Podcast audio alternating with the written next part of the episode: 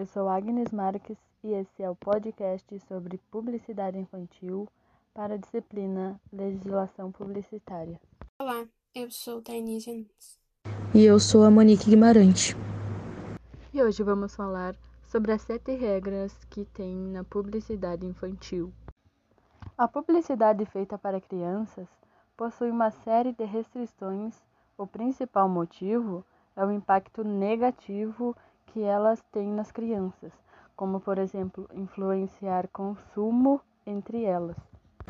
A primeira regra é não incentivar as crianças ao consumo, usando verbos como compre, peça, adquira, justamente por persuadirem.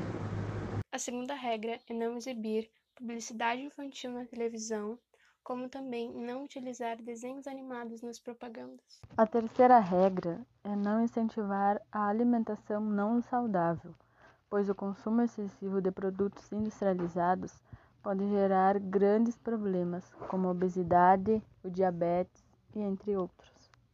A quarta regra é não causar constrangimento nas crianças, fazendo-as se sentirem inferiores ou superiores a outras por ter ou não determinado produto.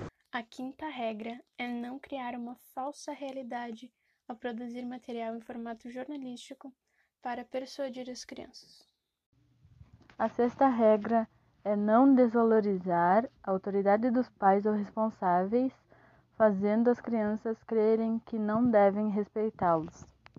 A sétima e última regra é não usar a venda casada.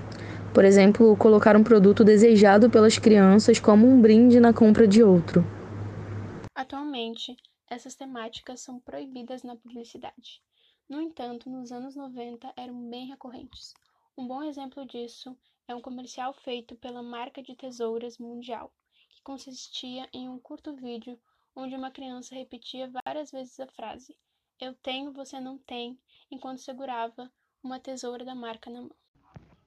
Um caso marcante também foi da marca de bombons Garoto, que em 1992 lançou a propaganda para crianças, onde uma menininha intima as donas de casa a que comprem batom.